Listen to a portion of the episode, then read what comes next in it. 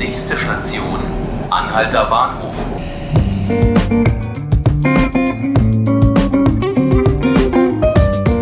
Herzlich willkommen zu 5 Minuten Berlin, dem Podcast des Tagesspiegels. Mein Name ist Hannes Soltau und mit mir im Studio ist heute mein Kollege Felix Hackenbruch. Hallo Felix. Hallo Hannes.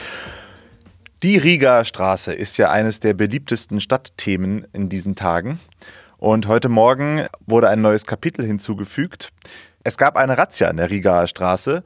Felix Hackenbruch ist heute Morgen ganz früh aufgestanden und dorthin gelaufen und hat sich das vor Ort angeguckt. Felix, erzähl uns doch mal, was ist da passiert?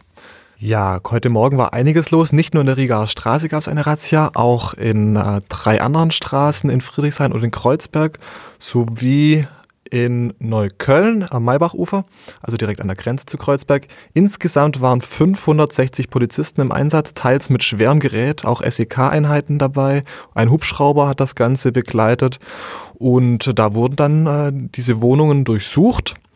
Und ähm, vier Personen wurden auch angetroffen und überprüft. Es wurden ein paar Beweismittel sichergestellt, wie Laptops, Schuhe und Kleidung. Und es gab ziemliche Aufregung. Du hast ja gesagt, ich war in der Rigaer Straße. Als ich dann da war, war schon vieles äh, vorbei, aber ich habe immer noch viele maskierte und schwer gepanzerte Polizisten gesehen, die da die, das Haus auseinandergenommen haben ein bisschen, also durchsucht haben. Dazu muss man wissen, dass es eins von diesen Häusern äh, Nummer 94, das war schon häufig in den Schlagzeilen, weil dort linksautonome Gruppen sitzen. Kannst du uns denn was zu den Hintergründen dieser Razzia erzählen?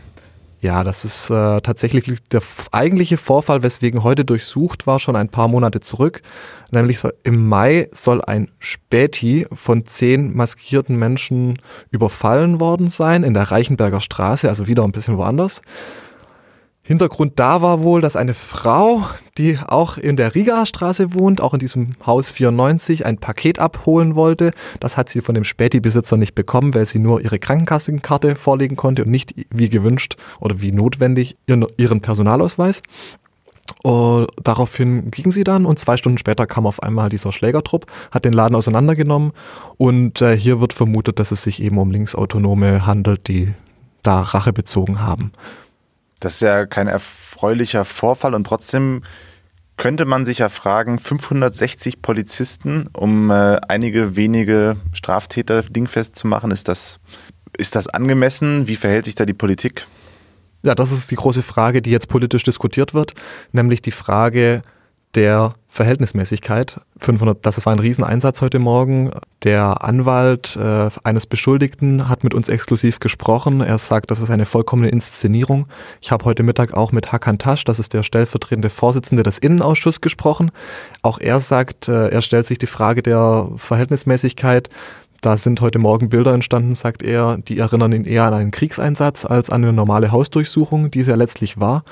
Und da wird wohl auch Senator oder Innensenator Andreas Geisel sich nochmal zu äußern müssen.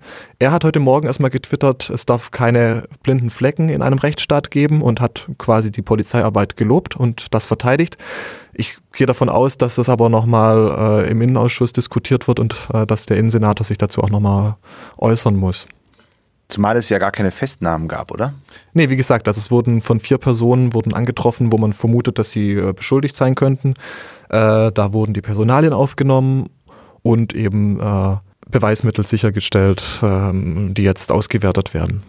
Ja, nun könnte man ja sagen, das ist eine neue Eskalationsstufe, wenn 560 Polizisten teilweise mit Maschinengewehren vor einem linksautonomen Wohnprojekt stehen. Wie schätzt du das ein?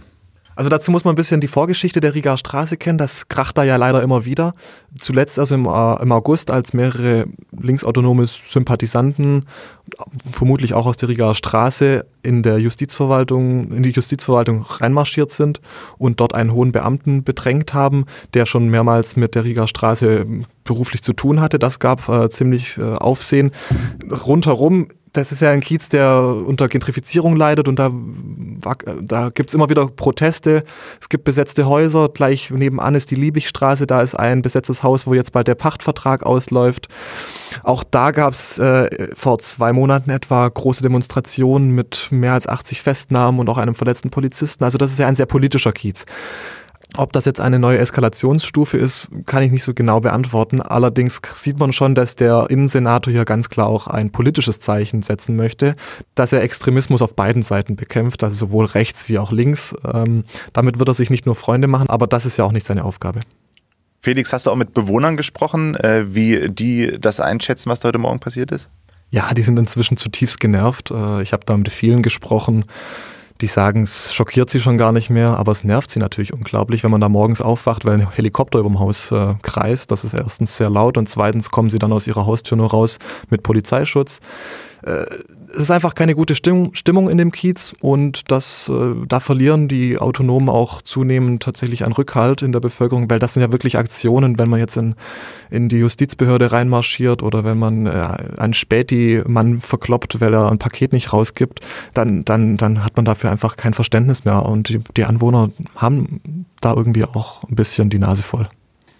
Vielen Dank an Felix Hackenbruch, dass äh, du heute da warst. Sehr gerne. Das waren 5 Minuten Berlin, der Podcast des Tagesspiegels. Sollten Sie weitere Folgen von 5 Minuten Berlin hören wollen, können Sie dies unter tagesspiegel.de slash podcast. Sie können uns auch eine E-Mail schreiben an podcast.tagesspiegel.de. Mein Name ist Hannes Soltau. Ich wünsche Ihnen noch einen schönen Abend.